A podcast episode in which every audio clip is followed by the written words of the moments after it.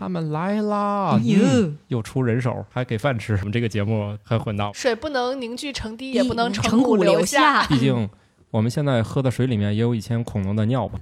你们这个表情好复杂呀， 是觉得自己曾经在危险的边缘疯狂试探过吗？哎呀，青春期过了 呀，突然气氛奇怪了起来。就是外星人他不能没事儿来一趟。飞机票有点贵。呃，土豆老师再也不想跟我录节目，肚脐眼 儿到底通向哪儿？这个别操这心了。 我们实现了心梗自由。宇宙的终极答案，生活的最终答案。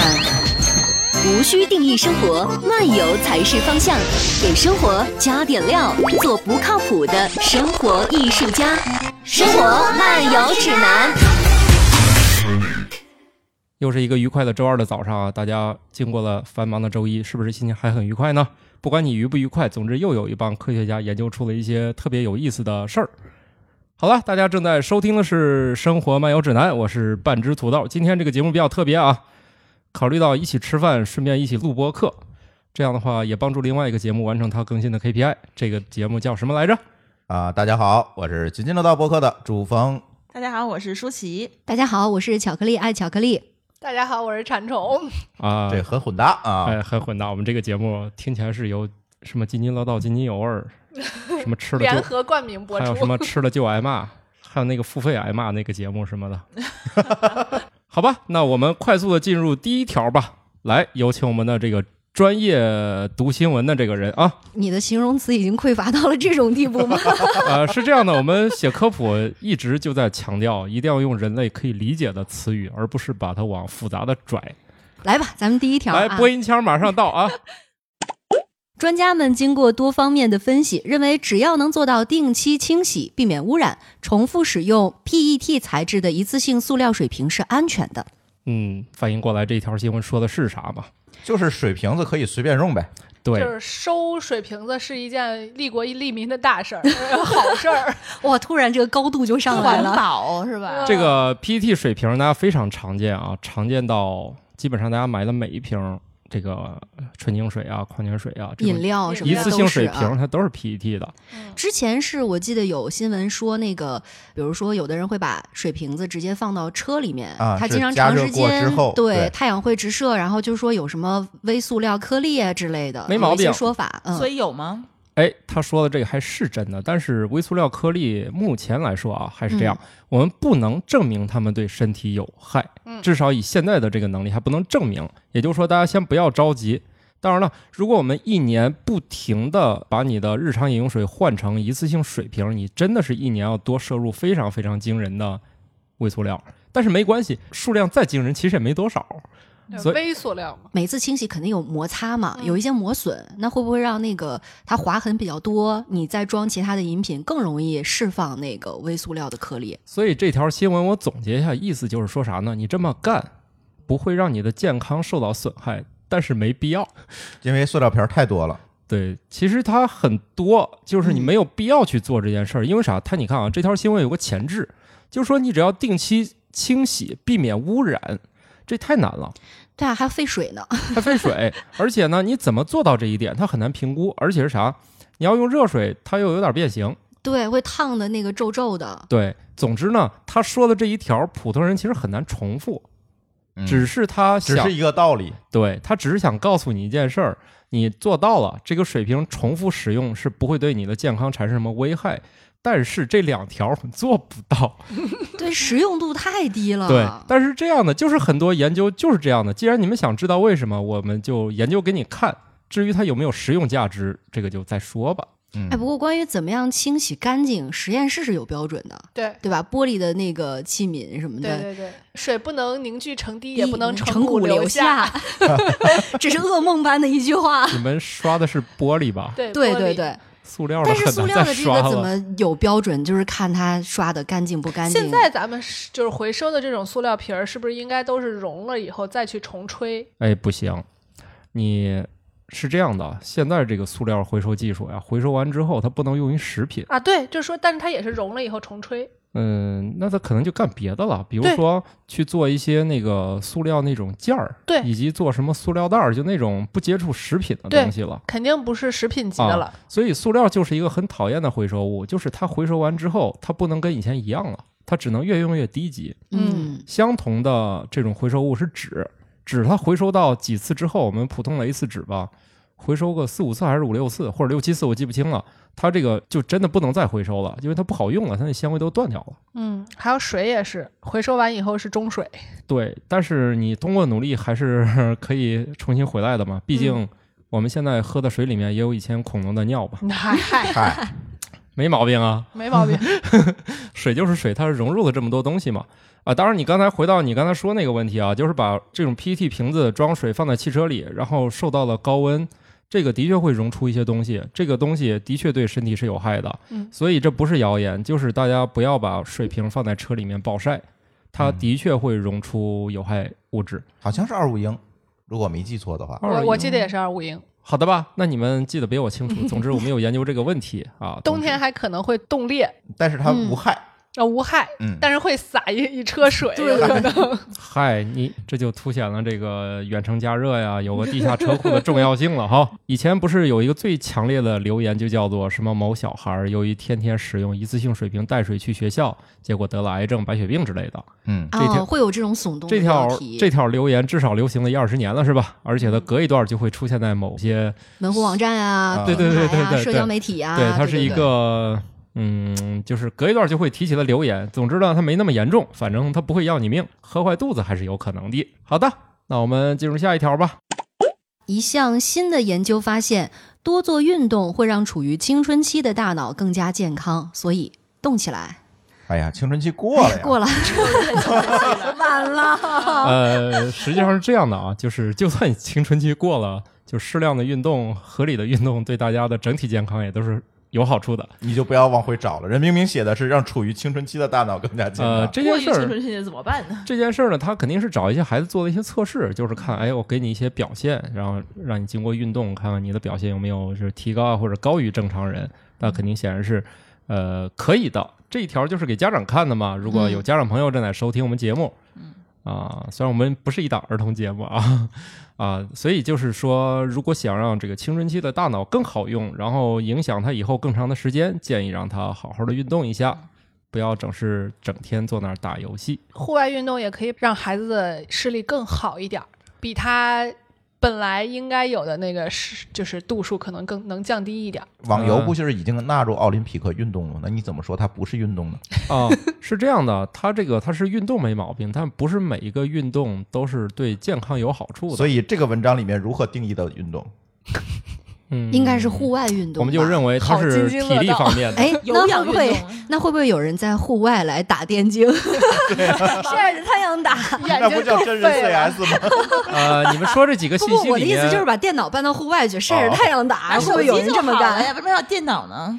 呃，也对啊，就是嗯仪式感，仪式感啊。但是这样的啊，从你们说这个要点里，我认为在户外打游戏还是比屋里打还健康一些，嗯，因为你毕竟这个可以光晒太阳线会嘛不一对样呃对啊对光线会好一点，以及不缺钙你嗯这个眼睛还是不停的会，就是至少你打完了，你还是要看一看远方的。嗯，嗯，就是总之，你还是对这个缓解整个有好处。就是小孩儿为什么现在新的那个教育要求都是让小孩儿出去活动，因为对出去活动他可以看看远方，他的眼睛不停的看近看远看近看远，这样的话对他度数，呃是不会降低了啊，就是他不能降回对，去不能降回去，啊，但是可以对就是说稍微的让他缓解恶化。对缓解恶化。其实包括工作的人也是，为什么以前啊，呃，大家的视力觉得我到某个岁数就固定了，但是现在呢，由于手机和电脑的出现，导致、嗯，视力的下降可以发生在任何年龄了， 对对 对，大家不要有什么误解啊！这个以前那个事儿已经需要刷新一下了。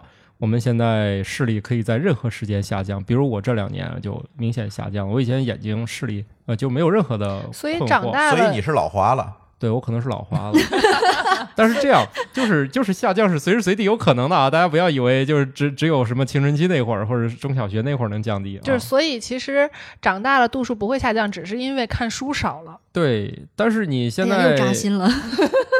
对，但是现在大家这个呃手机玩儿时间太长了，而且嗯手机是一种，它就是这个距离不变嘛，你一直这对样抱着玩儿，对嗯，所以你的眼睛慢慢就适应了，它也不需要，就是你你缺少了不停的切换看近和看远，这才是最主要的。而且我现在突然发现，就是坐坐车时间长了，一直在玩手机，然后我就突然一下车，我就会看不清嗯，嗯，因为它一直一直在颠嘛，嗯那个手机就一直在抖。我为了适应这个手机屏幕的话，眼睛得看得特别使劲。对，哎，没错，非常累那个鸡头能保持稳定是靠视力，嗯，就是大家不是玩过吗？把一只鸡那样蹬来蹬去的，如果你捂上它的眼睛，这只鸡的平衡就失去了。哦，大家玩过吧？就是把一只鸡这样抱对着，他那个脑袋，对对对对用脑对，袋做最强稳定没玩器过，最强 稳定器。看过那个视频，见人玩过嗯但是这个这个科研里面最主要就是，如果你蒙上这只鸡的眼睛，它那个就平衡就失灵了，它就不知道该怎么办，所以它是靠视觉稳定的。那晕车的人是不是也是靠视觉？嗯啊，呵呵，那你就是晕车。但是别的问题啊，就不在我们今天讨论之列，那个话题实在是太多了。运动的话，好像是提高你那个大脑的一个巅峰值，对，到你的年龄在增长的时候，好像那个下滑的值呢，比别人稍微下巴能曲够线平缓一点。对稍微能够多一点余量啊。这个我写一年这个科学新闻里面啊，我发现有非常非常多的研究都是关于运动对于某一类、某一领域、某些性别、某些运动，就是它是非常非常多的研究都是关于运动和人类之间的关系的，嗯，而且多数都指向了，如果你正确的运动、很好的运动，它其实都是对健康、大脑就整体都有关系。包括血压、血糖等等，就是以前我们都可以笼统的认为它对我们身体健康有好处，但是其实真的会有大量的研究，研究的很仔细，就是我这个某种运动到底能对哪件事儿有有干预，哎，特别稀奇古怪的一些组合，比如某些小众运动对于某些小众疾病，这些都有研究，就是关于运动的话题确实非常多。然后下面就是一条我说的某一种小众领域的事儿，来开整。一项新的研究发现，六十五岁以上的女性经常进行逛街、休闲散步一类的轻度活动，可以保持她们行动的灵活性。六十五岁哎呀如果还能经常逛街和休闲散步，我觉得他们确实 灵活性还不挺差呢，灵活的。对，我也感觉这 个这个结论可能因果有点倒置。呃，这个肯定首先就是说要，多逛街，嗯，嗯啊，你说的有一定道理。首先，他得能逛得动，是吧？对，啊，但是是这样的，呃，你认为它因果导致，然后科学家认为它没导致，他肯定是说，你越是爱逛街的人，他就越行动能力不受限；嗯你越是不爱逛，你就越容易就是行动能力丧失，慢慢你就不下床或者怎么着了。这他就有点像那个呃，多用大脑容易缓解老年痴呆，还是叫什么预防老年痴呆？但其实根本不一定，不这一定。 这个研究经常翻来覆去的发现，有人认为多用大脑可以预防，有人认为这个是不可逆的。关于这个阿尔茨海默症这个问题，就也有非常非常多的研究，它基本上属于最热门的研究领域之一。对，就非常非常多的办法告诉你，你这样是能预防的，还有一大堆研究表明你也预防不了，这是命。但是我觉得这个研究结果的话，对于那些商家来说特别欢迎， 那当然了，是吧？逛街的人多了啊呀，但大这个家都来逛吧。像我们电商行业从业者就特别不喜欢这个，嗯、对，还不保护视力，对，主要对是一边逛一边运动一边看手机，不是刚才那条吗？对吧？你可以多做运动，但是这是青春期，他对这个它是又跳针到对六十五岁以上了。而且是女性，针嗯对女性你群可以，体你可以啊还边真是男性不管用是吧？不知道他有没有研究男性，呃所以我觉得就可以对照一下所。以我就是说嘛，它这研究非常非常具体。嗯，就是 某某一个年龄段怎么样，就是很很多研究就是这样，他不用他，除非是说那种跟踪啊、什么调查呀、多少多少年汇总那些数据什么的，否则他就是这样的，就把以嗯前的数据找出来，我只找这一类人群，对，然然后去看看你的情况。而且我估计很多女孩子内心现在就在想，哈，我可以跟闺蜜逛街逛到六十五岁以上，继续逛啊。对，百岁老人都是努力活到 一百岁。但是我觉得这个保持了行动的灵活性，但是嘶好像丧失了钱包的 可控性。嗨，都那岁数了，今今天有钱我可以今天只逛花呗。不买，或者逛哦完逛以一后打开电商比啊一下再价，买哎，那我们很开 心，对，呃，一下子都照顾到了。嗯，然后那舒淇老师说：“行，你们都去逛啊，逛完了你然用后那个线上下单，你用然后我的 APP，哎，拍照就能识别，然后自动下单。不不不，线上下单，然后到店取货，嗯，直接拿走。对，这这样的话，这样还可以覆盖那个不运动的。 啊，对，这样的话，我们所有的其实都照顾到 了，对嗯嗯，你考虑的够全面的， 为我们老了以后着想，就是感觉这这个这个这这又是 PM 想出来的需求。对，人家说的是鼓励你去逛，不是那种有目的性的下单去取，就是说你直接去取，不是拿就走不了不不吗？不，我你们看在过一个图吗？啊，男的那个买东西和女的买东西嗯的区别，是是啥区？别？男的进去到那个店里就出来了，女的先走一个来路一个全都 S 逛完型，然后最后哦买一件东西。买的还不是那个，所以你只需要把取货点放在一个大商场里面就可以了。但是哦我觉得这一点好像宜家就把那个做得自很己的好设计哎就是不区分男女，不管谁你进来你就得都得给我绕一大圈儿啊哎！对，所以，所呃以宜宜家其实是个健身房， 中老年人最爱的地方是吧？还可以躺下睡会儿。 呃，逛累了可以睡一会儿，饿了还可以吃顿对饭。，啊这样就是以你进去出不来为目的设计的。嗯， 嗯，你有空可以去逛的。还有一些新式的商场，我发现都是这样，就是北京那个青青年大悦城、青年路大悦城，啊嗯，也是进去出不来的。哦，那个那个不是那个原因，回头咱聊灵异节目的时候我讲给你。妈呀哦，哎呀妈那！是个突卦然之间啊感觉这个后背呃有点发凉。哎，但是我觉得这个研究有点儿怎么说呢，也是带一点儿那种刻板印象。就很多人一提，觉得女生好像就是喜欢逛街。呃男的，你看一拍照片，什么都是，比如说自己的伴侣逛街逛的可开心，男的就跟没电了一样，就瘫到椅子上坐着，就是经常会有这样的场景。你看啊，所以这个人家这研究出发点是好的，嗯他就没有劝六十五岁以上的女性经常阅 读，他不就是希望你我们已经干眼自己？花了，好他吧的？意思就是干你们爱干的事儿，顺带让你们身体更灵 活。他也没有劝你好好举哑所以铃。这一条是写给六十五岁以上的老年男性的，是吧？不要拦着自己老伴儿去逛街，应该怂恿他去逛街，然后这样的话呢，等再大一点，他就可以推着你逛街。 对 对，省得你俩坐家里吵架是吧？反正最后结局不都是俩人在家里生闷气吗？还哎不是如重有点是现在你不知道逛街不逛街这个不太清楚，但是可有可能会在楼下的广场、公园儿见到他们跳广场舞呢。呃，对，所以这是外国的研究，嗯要中国的研究就表明，说不定他们只研究六十五岁以上还跳广场舞的人是不是灵活度更高。哎，下次可以看到这样的这个研究 啊。我们给给这些研究机构点赞啊！哎对，不错，至少指导了我们的投币生活。对对对，来吧，那我们看一看这个远方吧。哦，这个远方有点远啊。嗯，一项新的研究发现，如果遥远行星的大气层中含有二氧化氮，那这个行星上可能存在工业文明。毕竟，地球上百分之七十六的二氧化氮都来自于工业活动。我觉得这有点刻板印象。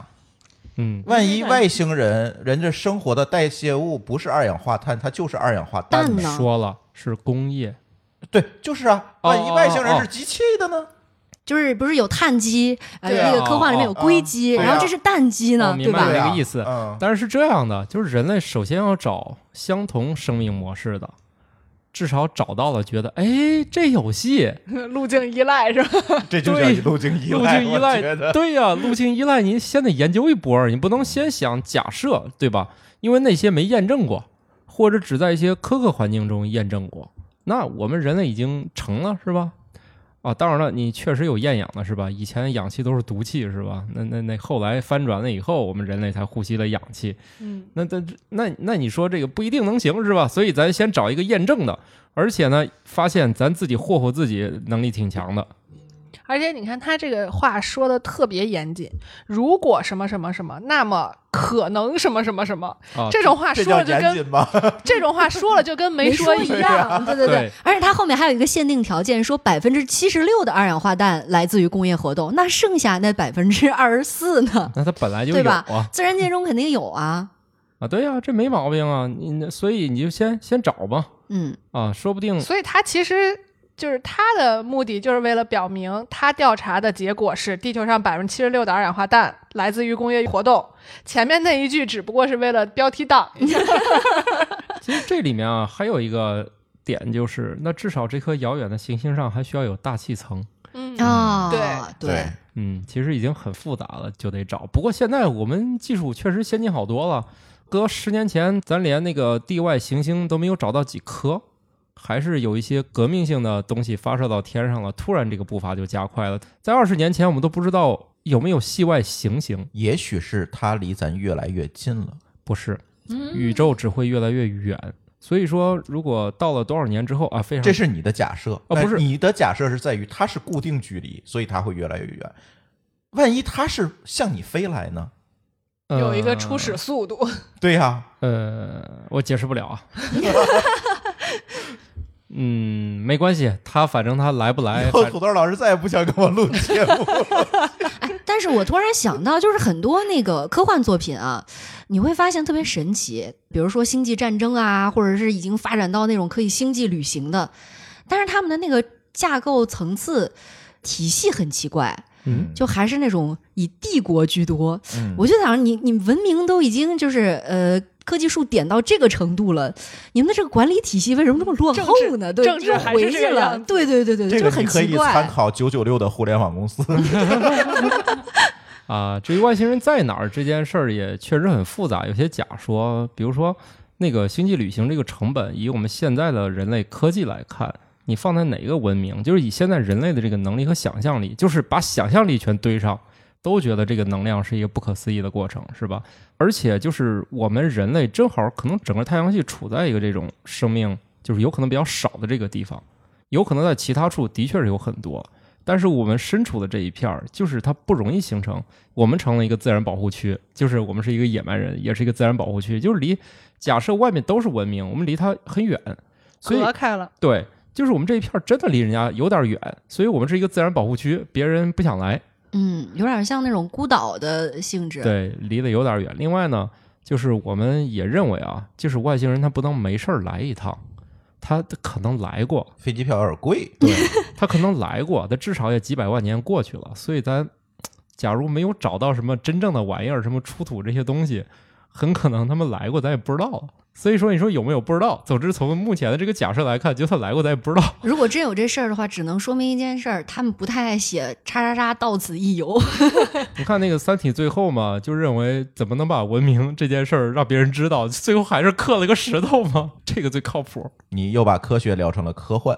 啊，没关系，反正是吧？很多科学家也是看了科幻长大的嘛，啊，激起了他们嗯求知欲什么的。嗯可石头，最后你看，就是无论科技再先进，最后传成什么代码，最后为了让人知道，还是刻了个石 碑，是吧？”，你们用这了最些原始的方对你们式。搞代码是不是扎心了？你看我们人类文明一没有，你们的代码怎么向就是其他文明展示呢？，来，这个我可以科普，哎，可以是吧。来一下。有一个我们著名的程序员同性交友网站叫 GitHub，到底 念 GitHub 还是 GitHub 啊？嗯，他做了一件事情，就是把我们写的代码刻在了玻璃上，然后把这个玻璃弄到北极，放在了一个洞穴里面。看还那是他们外星人找得着吗？刻起请问？来，那我在想，这个得刻多长，得用掉多少玻璃？而且我觉得外星人怎么找到这个地方，他能看到这些东西？他又不是给外星人 看的。自己就要保留下来。对是啊吗，他是怕嗯万一文明毁灭了。嗯，那那个洞万一就是说被坍塌或者什么的啊，也不会的，很危那是险一个吗非常非常深的岩洞。而且那玻璃应该也是特殊材特质，殊材会质比现在较的玻璃硬吧海？平面都上升了，它万一被所以放在北极嘛。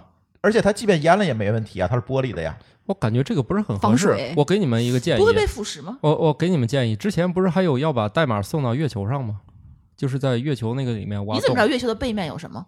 不用去哎， 像那我个们叫现什在么？哎，我们现在知道了呀，有什么那？我还有们一个嫦娥都什么去苍穹之了下还是，我什们么都的飞到月球背面了。你确定那是他真的看到的吗？那是那他那你们这样聊就不是科学节目了，突然就是西部世界和伟人算法的 就那是个，就是那个了。那个范儿了。哎那个其实一点儿也不神秘啊，月球对着我们，不就是潮汐锁定的问题？这个很好理解，它并不是什么神秘现象，就相当于你面前给你一张椅子，说你脸朝着它转圈儿，谁都能做到啊。嗯，就是潮汐锁定就这样，慢慢慢慢，本来是不会这样，但是时间长，慢慢它两个就是这样转了。你中间摆一个板凳，说你面朝它一直转，那你的背是不是一直不对着它？而这件事儿就是潮汐锁定就实现了，所以没有什么神秘的。你看我们这些人一聊，立马没有灵异 了。它背失去面，它了幻想的背面空间不是不想给你看啊，是就是引力的作用，它就实现了，它不需要你想太多。哈，突然索然无味了。万一背面有大黄蜂呢？对吧？就是我们背面嫦娥都没去过准了。儿地心还有东西呢。对哎，说大黄蜂，我记得这两天看了一个视频，就是有人开发了那个变形金刚的新的玩具，就是它可以自己变形，嗯然后还带语音对，哇，就觉得应该好多人的童年回来了。会啊，不会。后来说了，说 啥？你可以给它加音效 嘛，叽叽咕咕、啊说啥咔咔什么 的。你们这些愚蠢的人类什么的？大黄蜂那么可爱，不要黑它。哎，我好像还真记得你们是要把代码送到月球去了，还是啥玩呃，意儿？因为成本太高，所以现在就是先放在北极，而且它用了一个非常非常特殊的技术，它其实不是把代码刻在了玻璃上，而是把代码变成二维码，你可以理解成是一种二维码，就是以、这个、二维。码拿什么扫？啊对对，拿什么扫？哎，有意思的是，它在这个玻璃上还刻上了如何解码这个二是维码用的英文还是方法用中那咋文还是读懂用火星语？他读懂用了一种每个摩人斯码吗每一种文明都能理解的方式去画画描是述了吗它，因为它相对于来讲简单，因为它就是零一零一零零一嘛，而且我想知道，就是外星人不是 不是外星人，就是万一北极那没有网，它不需要网，嗯，它不要它啊解，码是不需要网的，嗯，对，那因为它是刻在玻璃上就的，是你有一只要个能读取它，甚至你拿手一个一个敲进去也可以，有规则就可以了。对，它有规则就可以解那你码。这个这些都迭代过的代码，它不更新了是 吧？呃，它是定期的去 update，而且它存也是有一定的标准的，就是你的代码有多少人关注过，有多少人被有被多少人使用过，它才会放到那儿去。等于说如果我们的项目，比如说被很多人 star 过，我我的很多项目就被存在北极，然后它会在我的 GitHub 上给我一个 这徽章是一个凡尔赛的环节呀！哦这 个这个埋了这么久， 我是在说想这事儿啊是不是？集齐多少个徽章就可以免费去一趟哎，？你不觉得很浪漫是吗？这很件事多情人的啊代码都不是凡尔赛，就很多人代码都被保存了，就是你够一定那个门槛非常低，就是你够一定的标准因。为哦他会通知你是吗？你对，的他会告诉我，我已经把你的代码埋起来了， 那那它的那个存储量得多大呀？非常大。那用掉多少玻璃？还是那个问题。你这字儿得多小呀所以我们应该做玻璃。 你们说哎这不就它万一是旅用行各种玻万璃一。哪块玻璃不小心碎了，这个代码是不是就运行不了了？呃，他考虑到冗余的问题，就是碎一两块是没问题的。那代码不就跑不通了？哪个变量就没不了？会啊，它是冗余的，你知你知道冗余算法吗？嗯，那是下一个科普问题了。哦呃，好的吧，发散的就是远啊。发散的有点远，咱咱咱聊到哪儿来着？ 行星，哦嗯，对，地球总之工业啊嗯无所谓化了，的虽然我也不知道未来人为啥还要用现在的文字和代码，反正你们开心就好。这是谁出钱干这个事儿？微软，哦，果然是有钱财大气粗。微软为了干这事儿把 GitHub 收购了。哦，哦，哎他不为过了这有点伪科学了， 有点阴谋论了。但是确实是，现在微软 GitHub 为什是么微要软的做这一件部事分。情呢。其实也没什么想不通的吧？你看有那种植物种子库啊对什那么个的，那个地方都就有挨着那个对骨盆放在我一起就想说，就就是种子库文就明在的北备极。份嘛共。用一套你看很多那种科幻作品里面都是，你要保存一个最后的留得青山在，不怕对没柴烧嘛，对吧？我在想，是不是恐龙也备份了一份，只不过我们没有解码，我们没有发现。只能说这个恐龙这个时间还是距咱比较短，再远点儿可能都回炉重造了，嗯，是吧？那地壳运动啥的，直接一回炉重造，啥也找不着了。还是离咱比较近 哈，嗯，更早的事儿就不知道了，全部都变成呃岩浆了，嗯，可能人家留下化石就是为了让我们解码，只不过我们还没有解出来。甚至也许写你 DNA 里了。啊，对呀、就是不好哎说这还个真什是就么是说我方们式是恐龙的后代，是嗯对吗？嗯呃，这个不太行。我们跟恐龙是竞争者啊。我们在恐龙在当年的时候，其实是这两者是竞争者。没事儿，我们吃它后就代是我们嘛赢了，是吧？呃，对，是由于气候原因，我们人类后来赢了。因为我们个体比较小，它们比较大，比较耗能。嗯，对，总之就是他们由于几哦这次个神奇的事件，然后最后就活不下去了。太夸张。来，我们回一下，指导一下我们的日常生活吧。最近的研究表明，日常生活中的头痛、腰酸会让我们表现出工作记忆不足，影响我们的思考能力。嗯，一疼起来，真的什么都会忘吧？这个就很对呀、正这常个啊头痛腰酸会影响表现和记忆力不足。我觉得哪儿不舒服它都会影响。嗯，嗯，确实那是这姨样妈，疼我都得请 假呢。是是这样，就是大家有些人可能会长期受到这个疼痛的折磨。 嗯，嗯，由于有些人这个轻重程度不一样嘛，就是他肯定会坚持工作，对吧？不搬砖就没有钱。需要大家了解的就是，即使你只是腰酸背疼，他只要有这感觉，可能就会影响你的工作表现。也就是说，希望大家就重视这事儿。如果你哪儿不痛快呢，赶快吃止疼药。嗯就是药不能停啊，该怎么地就怎么地。总之呢，活动活动呀、什么的，对，就是相当于大家找一借口，为什么今天我的工作完不成？因为我今天头疼。听起来是不是很有道理？合理呀、所以现在人家就证明给你看啊。哦，就是你找的这个借口特别的有科学道理。对，就跟以前你说吸烟有害健康，吸烟导致肺癌，凭啥呢？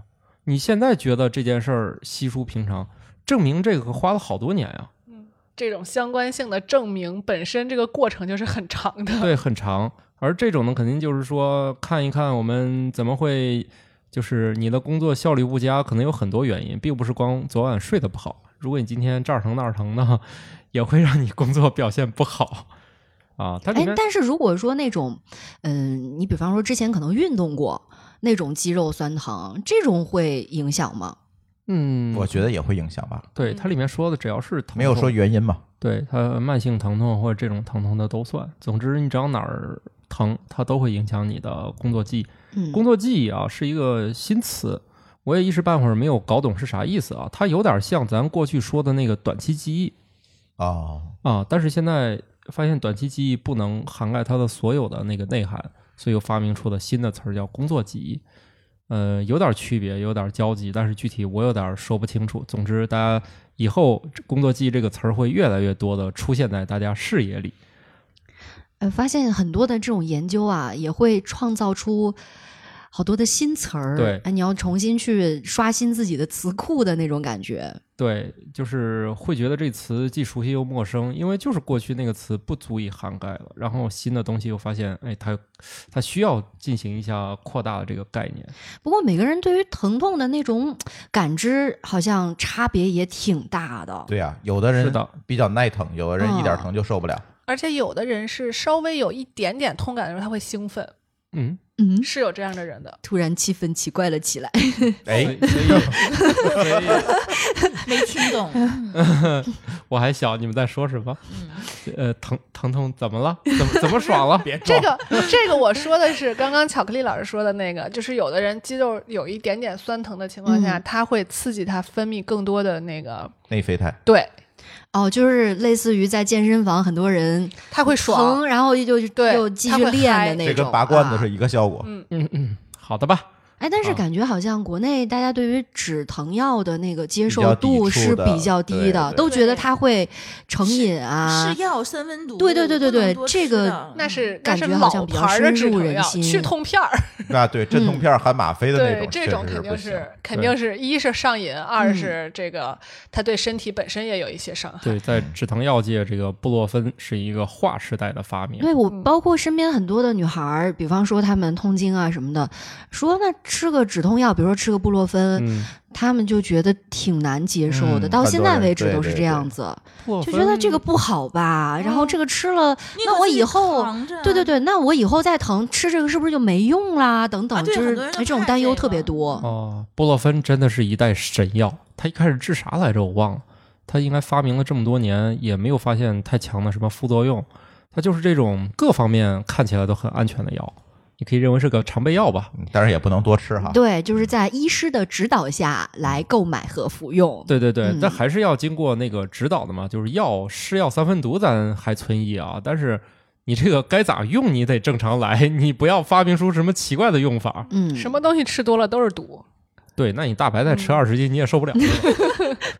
说起来，之前不是有那种经常在商场里面会搞的一种体验活动，就是让男的也去体验一下什么生孩子有多疼，啊拿那对个对电对极片儿感觉是两吧？下刚开始就是几度疼痛就已经受不了了。对对对就是我刚刚还想说呢，就说这个止疼这个事儿，就是生孩子这点特别明显。嗯，只要但凡拦着不让上止疼的，大部分都是是老男公的嗯跟婆婆。为啥然？为就啥他觉得会对孩子不好，他才不管你疼不疼呢。有有有啥不好呢？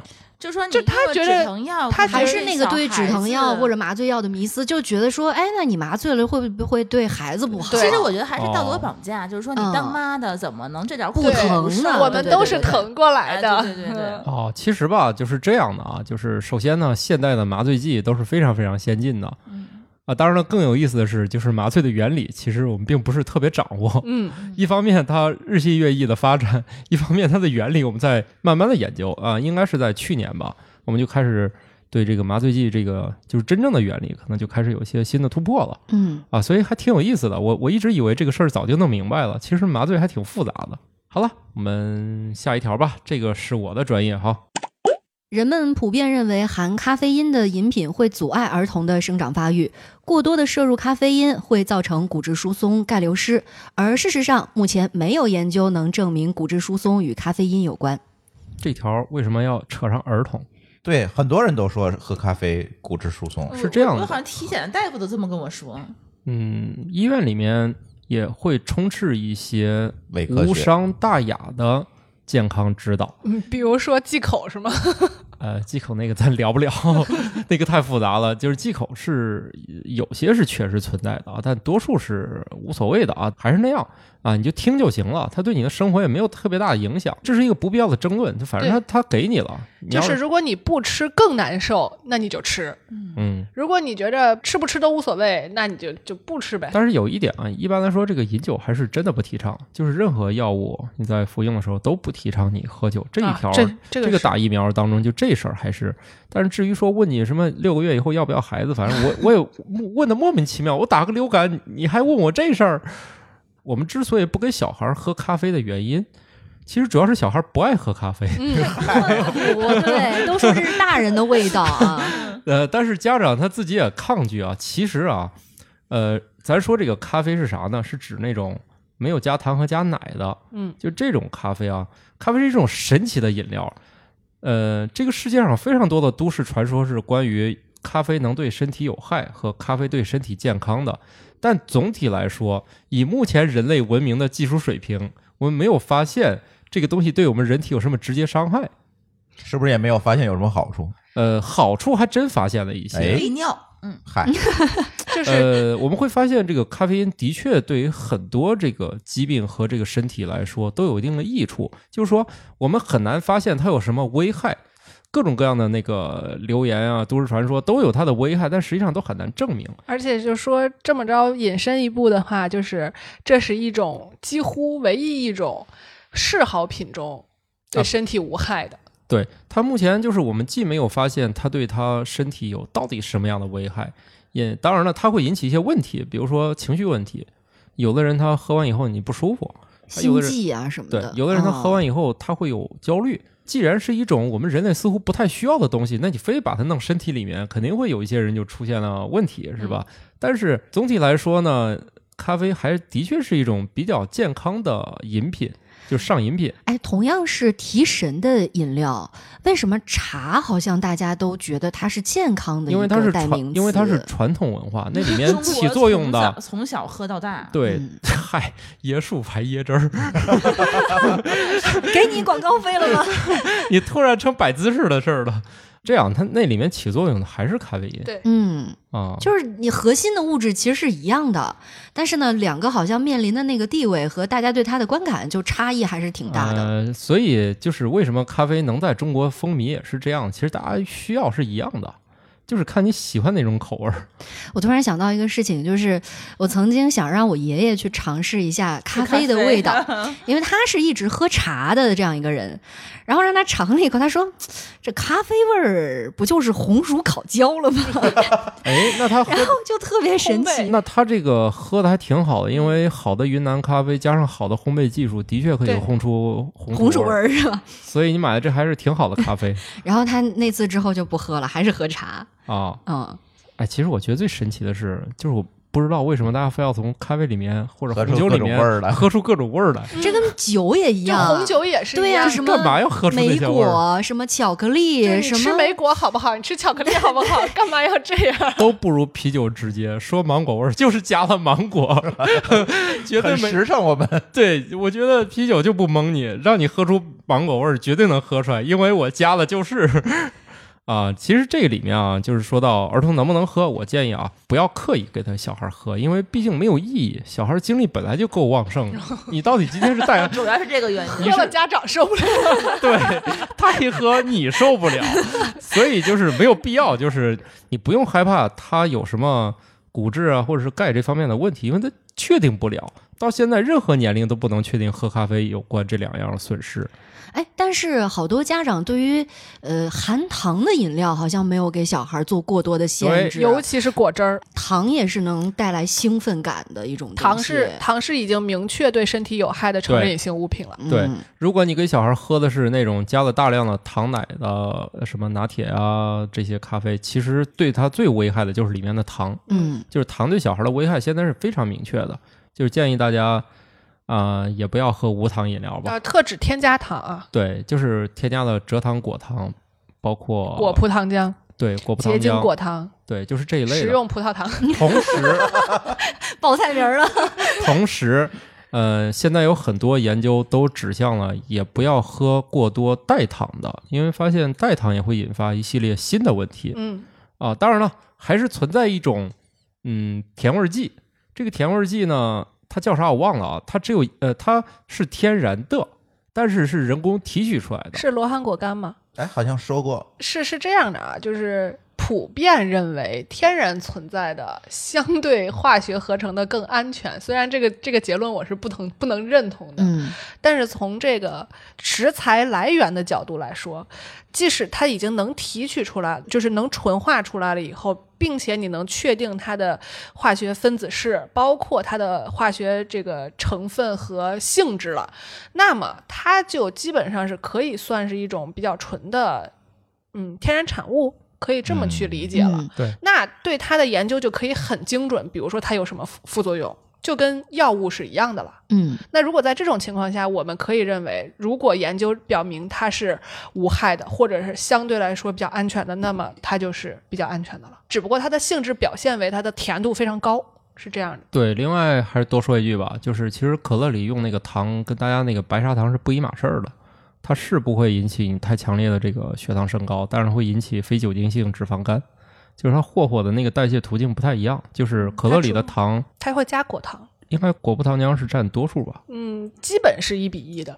呃，等于说其实大家喝到很多甜味饮料，它并不是蔗糖做的，它会引发的问题可能还还挺复杂的，因为果糖的甜度是比蔗糖要高的，对，它而加且果糖可以少加点儿。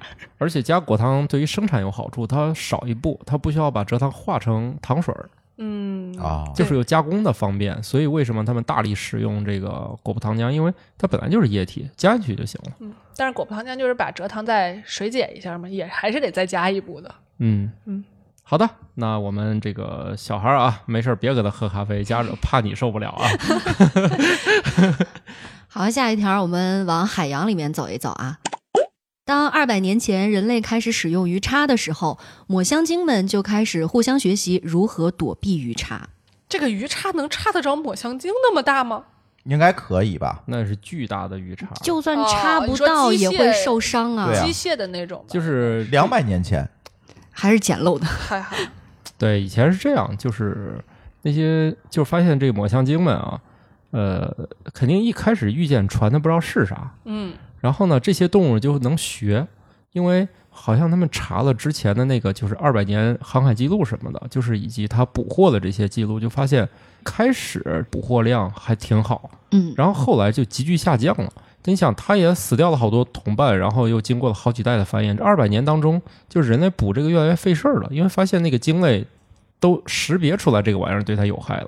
由于这种群体又不像一大堆鱼是吧，都是聚集的，它就这几头几头的那样跑，所以就是发现这种动物是存在一种那个交流机制的，交流机学制习的，行为，对，就是发现它特别擅长躲避人类的这种船啊或者什么的。就等于在海底远远的喊。这玩意儿那个会伤着咱们，躲远点儿啊什么快的，躲远点儿就喊话。他们来啦！这 这，但是它更重要的这个信息就在于，他们这个玩意儿还可以代代相传。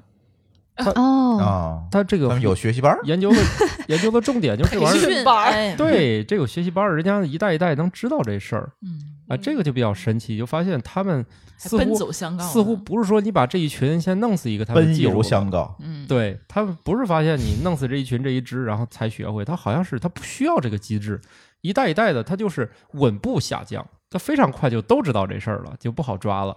感觉有一个通信网络，然后一层一层在往下对延伸，然后覆但盖到是啊了更多的抹香鲸。但是惨的就在于，由于人类技术发明太快，嗯，绿后茶已经不用了，就就是后面这个变成机渔网械的捕了他们就越来越厉害了，就是对其实到后面人类又加速了。嗯他们的学习能力没跟上，嗯、他们可能躲不开它了，主要是对主主要是躲躲不不开开了嗯，就是学习无效了。就是我们都知道，我们几乎躲不过诈骗，是吧？嗯哎， 就是我们几乎是躲不过诈就骗跟的。小孩躲不过奥数一样，对，就是就是说，你迟早中招，中多大的招？一旦你相信我永远不会上当受骗，我就是觉得你你就挺危险了，是吧？就跟以前这个女的受到性骚扰，大家一致攻击，谁让你这个女的穿着暴露？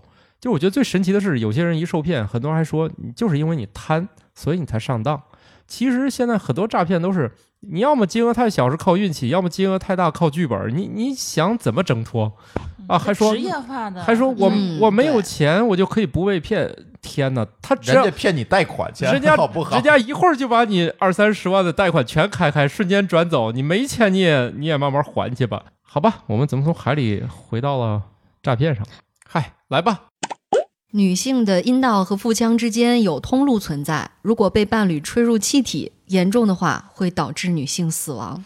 呃，我说这些绝对不是随便发车啊，都是记录在案的医学案例。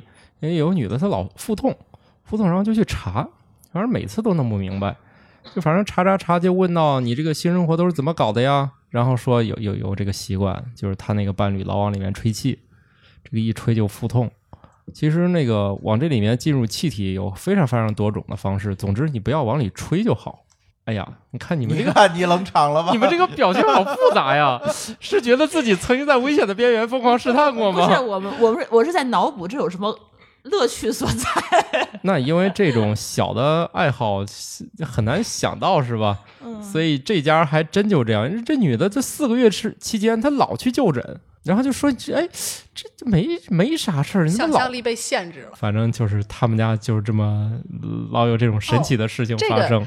这个让我想起了一个，就是说，有的人研究这个肚脐眼儿嗯，到底通向哪儿，有的人研究这对个我我问题之前看过有人发帖子说自己特别喜欢抠肚脐眼儿，他说抠完容易拉稀，我还是很奇怪，为什么他会有拉稀呢？我觉得抠完拉稀是因为你刺激到肠胃了，就是你因为你这块儿离肠胃还是比较近的嘛。对你老就抠抠啊她，一下硬能肌了就就跟能你跟揉她差不多。嗯，但是就说这块儿其实是因为这个原来是跟母体的胎盘相连的嘛，啊，后来是跟那个肾脏和膀胱是相连的，就是如果看胚胎发育的整个过程的话，它是跟我们的那个呃尿的形成，就是你在胚胎期。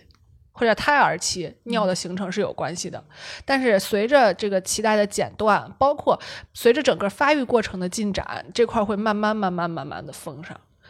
就是有人真的把这块儿抠开了，哟，嗯、然后是什么形状？呃，它其实现在是个里洞对，它现在里头是没有连着任何实质性的器官的，嗯，就是你曾经在发育过程中有一个尿叫尿囊的东西形成了，这是在胚胎发育过程中被淘汰了的一个器官。当嗯然，这个也不是很准确啊。仅供参考，大家有嗯兴趣可以自。所以他那个抠开了之后呢，之后就漏了，然后再就给去缝医上院了。嗯漏什么？呃，具体最后是怎么，漏就是尿了吗漏开了，嗯，嗯，然后就就里面去就是医他的院组织啊什么的，嗯、就是能吧？看到，应该是能看到一些东西。这也是个狠人啊！对哦啊，来请吧大家不要模仿。呃，大家不要没事就是抠它，吧就是他说那个也别模仿，我们说这条也别模仿。对对对，这个可千万不要变成那个给东北小孩说这不要个，去舔铁门 儿、铁栏杆儿什么的，结果都粘墙上了。就是人类的这个好奇心吧，你不知道他啊不什要么时吞候灯就激泡发啊了。对啊，吞灯泡可以拿出来，这个事儿不你是看谣多大的灯泡啊！我最近在抖音上看着过吞灯泡那么大的棒棒糖，啊，有专门做成那个灯泡形啊，状的。我觉得让这你简体验直一下是太吧奇怪了，打出来了吗？拿不那更难 化拿了，就可以了啊呀。对，舔一舔就好了。它那么大，它就又是啥？粘是吧它？它是这样的，它很有可能塞入了一个巨大的。咱说的是吞灯泡，嗯如果它是愣塞进去的，那它就是出不来。对，但是这样的，我以前同事是亲身试过的，就是拿灯泡扔嘴里，然后就轻松拿出来了。你能扔搁进去，你就能拿出来；如果你硬塞进去，那你确实是你干啥你也不好往外拿。我的同事已经表演过多次了，怎么突然感觉这像江湖卖艺 似的，天天见人表演 哎这吞灯泡啊？不是卖艺这，什嗯么？不是卖艺，我刚才说嗯的是确实没有问题，大家不要再以为这是个流言了。它搁进去真能拿出来，它不需要你做任何痛苦的事情就能拿出来。但还是不要模仿了，但这是个实呢在是有点但是因还为是人总是会愿意挑战自己的极限。你许有的人他可能想尝试，他觉得哎，你既然说了没问题，那就选一个尽量贴近你那个口腔大就愣小还是的那愣个，塞可总之能呢就会出意外。总之我说这个我也不能负这责啊，大家这个尝试的时候仅供参考也是吧谨对慎对对嗯但我也不能，因为啥呢？人体总是这么奇怪，它总有例外。你万一就是那个卡住了，我也哎负不了你这责任。但是呢，反正以目前的资料显示，以及目前的亲身测试表示， 呃，好像是没什么问题。因为这个大家可以去查，我那同事哎，现在已经去国外搞代码了。当时他搞这个事儿的时候，大家就是也查了好多好多医学文献，确定这事儿能干。因为当年也要搞流量嘛，是吧？大家说，要不你来吧，哥们儿就哥们儿真来了，因为当时也确实查了好多文献，我们确定这事儿真可行，就是属于知道就知道了啊，但是还是不要轻易尝试的。来吧，既然都说到尿了，咱就下一条 吧。 怎么每次都会有这个下三路的 内容？那个还是还不是因为大家爱听，一位匹兹堡的女性尿液中乙醇含量非常高，仅仅摄入碳水化合物就能在膀胱内自然酿酒。研究人员管这种情况叫做膀胱发酵综合征或者尿路自动酿酒综合征。 这给我来看就是尿路感染了， 只不过感染的是酵母菌。呃确实没对，错，是的，它就是有一种特殊的酵母菌在里面定植的，嗯，这个没有办法，就是这样的症状，大概每年会有几个人这个案例，那就是这个人会长时间宿醉吗？是这样的，有有两种情况，像这个人他好像不会，因为他是在尿里。啊有人是在肠道中尿。啊，那就完蛋了啊，那也天就天醉，那得天天醉。哎膀胱查酒不会驾什么的，膀胱不哎，会就是这个问题吸收嘛，对，就是这个问题。那个有在理说不清楚啊。肠里面酿酒，他吃啥他也晕，他就是确实是那个呃酒精浓度特别高，对他每天都在自动买醉。每天都自动晕，只要有碳水化合物对能进到小肠，对，他能自动被晕。酿酒。但那是没法开但是车在了膀胱尿路里面自动酿酒的人，他通常不会晕。就是这一类好它像不吸说，收嘛，他好像说他就是血液当中的那个酒精量含量不是特别高。嗯，就如果你只是在尿路里和膀胱里面酿，问题不会特别大。那这个人一辈子都不会得尿路感染。都是 酒， 有没有酒精杀菌了哎呀真妈的 下去你这个你 没有这那个么高的度数。哎，但是但是常不一高定啊，对吧它你想酿酒的话，它得有原料，得有糖嘛，对吧？嗯，但是说明呃它尿路当中那个糖的含量很高的话，那岂不是它那哎个对对细对菌对的感染对风险哎很高？他说到一个关键点，我差点就漏了。这个人确实是糖尿病，嗯，哦，这个这个是一个主要原因不。过他如果得了这个病，那么他得其他尿路感染的症，这风个险就风很高险啊就会低。啊，嗯低吗？一方面，它本身糖已经被利用掉了不是啊，他是在膀胱里利用掉的呀，啊。代谢过程当中的糖啊。我说的是尿路感染呀、啊啊，就就会低了嘛，啊因为就是糖尿病本身其实并不是很危险嘛，它其实危险的是并并发症嘛。嗯，那么尿路感染就是其中一个很严重的并发症。那就么是因为糖太多了。对，但是它现哦在如果都被利用掉了，然后又又加上它有酒精存在的话，那么可能确实其他微生物不太容易那生你存。说老出现酒精不也是自动酿造致癌物吗？如呃果不万一吸刺收的话，万一问刺激题这些地不方吸收，啊，它在膀胱里面啊。嗯应该也会吸但是会收有一些刺激吧。性吧？这个别操这心了。 但是我觉得这个就是世界之大无奇不有。还有一个啊，就是啤酒，不知道大家有没有听过这样的说法？很像尿是吗？有人说这是马尿。然后你再看这条新闻，你就觉得，嗯，对于这个尿液的颜居然色，有道理啊从此就是无法直视，你知道吗？我对这个新闻就无感，因为我没有见过马尿。现在的反人倒确实没有什么，我要是觉得想霍霍别人，还不如说这像人尿呢，嗯，不是，一你就样，你就想马着尿啤酒的颜马色，尿尿出来是有泡沫的是，浑浊对呀的吗？，对，是浑浊你的。就再想想啤酒，对，人如果要是哦尿出来有泡沫，说明你是蛋白尿了，对很危险了。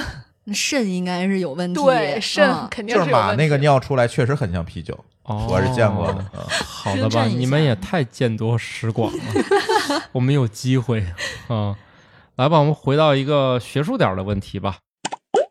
一项新的研究得出结论：如果你希望自己的论文被高度引用，就要避免在标题和摘要中使用过多特定学科的术语，嗯，是不是听起来挺挺好理解的这件事情。就是嗯简单点，对，说话的方式简单点，说人话，对。嗯对？每年都会公布这个高度引用论文的一个什么排行榜，嗯，然后他们就研究嘛，哎，怎么就成高引了？哎，你能不能解释一下什么叫做高度引用？就是比如说，我要在我的文章中引用一个观点，或者一句话，或者一一些数据，那我一定要标明这些数据或者观点的出处，我不能直接写。如果直接写，这叫抄袭抄袭。嗯然后被高度引用就是非常多的论文，就是很多人都在引用你的观点或者数据，对，一旦被引用，在我就是说们明互联网界，这这叫 PageRank。啊其实就是说明 Google 为什么排序非常准确？它搜的非常准确，但是就是用了这样一个方法。但是嗯 PageRank 它没有去用这段东西啊，它只是排名了连。接是在网页之间的互相连接。通过，哦，对对计对算对连对接对对对对对，是这样。其实就是论文的这其个，实是一样的对原理。一样的原理哎，现在 PageRank 已经不显示了是吧？啊。对，早就不显示了，哦因为它现在的算法也变了。现在网站之间的互相连接其实本身是变少了。哦，也是啊对，互相都就是不说连，接这个论文被引那个引用的次数多的话，就说明你的这个研究成果是被更多人接受的，它是呃个不一定共是不同一被定的接接受，但是是被更多人关注的，啊，对嗯热度比较高，它有对热度高，热话搜有话题性，啊哎，热搜是对对对，就是论文里的嗯热搜。榜，对对对对对，，你想这些热搜一定一般都是一些比较简单的内容，也可能是对负面的吗？有可能啊，嗯大家都 diss 你，你也上热搜。啊， 对，对，反正就这意思吧。嗯，呃，这还挺学术的啊，呃，就是标题和摘要啊，多写点人话，有可能容易被高引。哎，其实这跟我想的还有点反。对我还，一因直为一以般为以为说，哎，是这学术论文，你是不是得有一些哎很专业的首先表述在标前题面？一定要先看不懂，其次摘要要更看不懂啊才是这行。样的，就是首先呢，你一定有学术的词儿在里头，嗯，对吧？就是我一篇学术的文文献，我一定不会是大它白写的话肯，定不是公众号。。对他写的肯定不是大白话。但是除了那些非就是不能替代的词以外，你用的这个词越简单，肯定大家引用的就越多。哎，这是肯我定之前我写哪个里面就用到一篇论文，是一个博士论文，我觉得它就符合这一条，就是关于八角香料在炖鸡里面是什么 风风味儿表现 炖个鸡还得你查看，配其实方在，是吗其实，在他这篇文章里，最重要的是什么？是风味儿。这个词他一定不会换，嗯，但是具体这个东西是叫八角，还是叫大料，还是叫什么？他如果换了，不会理影响大家的理解，但是会影响大家的引用。呃，我我描述不一定准，啊，因为里面还掰扯了一个章节，什么叫滋味儿，什么叫风味儿，就是一看就特别讨喜。这个就在这类鸡汤啊，是真熬鸡汤论文里面啊， 真的是熬鸡汤论文里面，它就是第一名，因为它的被下载次数也相当的惊人，就是大家可能都看到这篇博士论文，都下下来看了一下。然后后来我查了查，这篇这篇论文还是一个网红论文，就是好多人都关注过，用研究过八角炖鸡就能博士毕业。我在想，那他这个博士论文在那个做的期间吃的应该挺好，嗯，天天炖鸡，到最后我已经你就想象到他的 体重了。到最后你看见鸡可能都恶心，但是对你还得做，这就是科研。哎，你这们是不是就是你们食品卫生工程呃的这个对博士他们做的论文？啊我们我们楼下有人做公益的，就是他天天用同一种方法做同一样东西，改变唯一一个参数，然后天天去试，这就是科研。就为了写这个论文。对，嗯，对他们那煮米饭也是这样，天所天煮以米 饭。 所以科研其实不像大家想象的那么高深，或者是那么好玩儿，就是调参数是吗？非常枯燥，非常枯燥。 但是我突然想起来，前两年看的一个呃文章吧，也特别有意思，就有一个油管上的一个博主，他干了一什么事儿呢？就想说能不能把这个鸡一一整只鸡给扇熟，因为毕竟是动能嘛，它能产热呀，把这个鸡给扇熟了，然后能让量自己，损耗太大。 那个，然后他就做那嗯个。热效率太低 了。我我我已经写好了，回头咱可以聊这个。啊、好的啊好的，那写先预留留一下啊。啊。这个大概就是，如果你这一掌足够厉害，就是一巴掌就能拍熟，但嗯是这只鸡就碎了。嗯，如果你有耐心，一巴掌打也要打好多下儿，反正在你打熟它之前，它先碎。总之就是你还没弄熟它，它先碎嗯或者是你你的手先碎，啊。对，是这意思。就是啊它的强度不足以支撑它对承受这么多机械能。重点是不光是这个博主这么干，是好像八七年，一九八七年吧，说有一个大学的那个实验室，一些物理学家吧，好像他们说从那个高处 往下扔鸡，然后看它能不能熟，说什 么哎摩擦力，然后六六小时内。嗯六小时内扔了七十二次，说没有进行下去是因 为助理不干。多高的高度啊，爬楼可能是关键是这只鸡它得不停的扔，你中间一停，感觉有点凉了。就是推荐大家关注一个项目叫“搞笑诺贝尔奖”，其实哦都那是个在用非常正经的科研的思路去哦啊研究一些非常有意思的生活的现象。国产版我倒是也去过好几年，就是那个波罗科学奖嗯嗯嗯啊，那个我倒是去过好几次，还还非常有意思。嗯，这个是真的挺有意思对的，。去年我们还去温州了一趟。那个那个，反正每年大家都会评出一些国产版的，对，而且由于疫情的原因，他们终于可以向全世界科学家发奖了，反哎正都在线发，反正都不用来， 还真的有非常多好玩的。其中有一个科学家，我就印象特别深刻，嗯呃，是一个华裔科学家，在美国，当然他的研究也是很有意义了啊，嗯，经常被上美国的那种最没有意义的科研排行榜的前几 名，因为哥们儿研究的项目确实是很搞笑。为什么蚊子不会被雨滴儿砸死？嗯嗯嗯，我看过这个，对，这这就是一个华裔科学家，哎，他他是他我也记会得上台拿奖是那个翻跟侧头翻跟头过去的，然后这对哥们儿，最神奇的是，他老被美国那个就是无用科研排行榜给他排到前面，但其实他的科研还是有用的，只不过大家看起来特别的搞笑。我我是这么想的，就是。看这个，并不是说我要学什么知识，而是让你了解如何真正的对科研感兴趣，产生兴趣，如何去分解一个科研的话题或者是一个论、论题。你可能没有做过科研，但是你看一看这个东西，你就知道哦，我其实可以怎么去培养孩子从小对各种东西去，呃，开发他对这个东西的兴趣或者是探索的欲望。嗯，我觉得即便不是这样，就是专业的人看门道，这个不专业的人看热闹也也挺挺有意好思玩的，的对对对 对对。对，很好玩儿，我们对你看，我们选的选题基本上都是跟 就是各种不沾边儿有一定的关系，以及啊大家喜闻乐见啊，真正就是那种特别死那那复杂的研究，咱也不聊是吧？首先咱看不懂，主要是能力有限，咱聊不了。 好了，那这样吧，我们来到最后一条吧，嗯这个我们看看这个研究，大家想一想会对我们人类有什么影响？研究人员通过抑制 USAG 一基因，让小鼠长出一颗全新的牙齿。下一步呢，计划在猪和狗等其他哺乳动物身上重复相关实验。 哎呦，我这颗智齿开始疼 了，你不这个不是应该拔掉你吗？这个这不烦恼拖延症吗？你这是年轻的烦恼。你等你到了某个岁数，是恨不得它长。对啊，那就意味着下一步假牙就可以不用戴了，对吧？是不是长牙重新让它长出来，对有但是希望了。但是啮齿动物长牙跟但所以它跟它要在那个猪和狗上的对对哺对乳动物身上要试，是这。样的，就是它好像是在那个叫雪貂上面实验的，就是先找那种跟人类接近、要长了嗯呃嗯两轮对牙齿的这种动物，所以还行吧。就反正看见了曙光，但是关键是我能指定这个牙长在哪儿吗？那得慢慢试啊，是吧？这回是长脑门上又有没 用啊？ 长脑门儿呃嗯长脑门是这儿上样就的。呃，这种基因表达它主要是控制在就是在你口腔里，这个啊应该不会长错地那儿，如果长在那个既有的牙下面呢？所以先等你掉光再说呗。嗨，掉光直接长一口出来，咱这个先琢磨着能长出来，再琢磨怎能不么能长在。齐，对长到长对位置，啊先先出一点零版本的。对，先先看能不能我通过这办法让你长一个新的，然后再看它到底长哪儿啊？你这得分步骤来，你上来那是撞大运了，但是还有一个问题啊，就是你光长牙不行，你不还得有那个牙床去做一个支撑吗？很多人老了以后他掉牙，呃主要是那个牙床牙龈萎缩了，就不足以支撑牙呀。嗯呐你、这个怎么怎么办？啊注意嗯再口抑制腔一卫个基生。因长 牙床，呃，很可能是个系统工程一块儿嗯完成。那总之就是，那你等于这地不好，愣长庄稼也费劲、对呀是吧？嗯啊，那谁知道呢？这这个事儿总得一点点找这个曙光在哪里。假如这个能成熟了，大家以后这个种牙这个成本就少了很多，因为嗯种一口牙相当于一辆不错的豪车了。对，然后移植基因这个要相当于两 辆好车。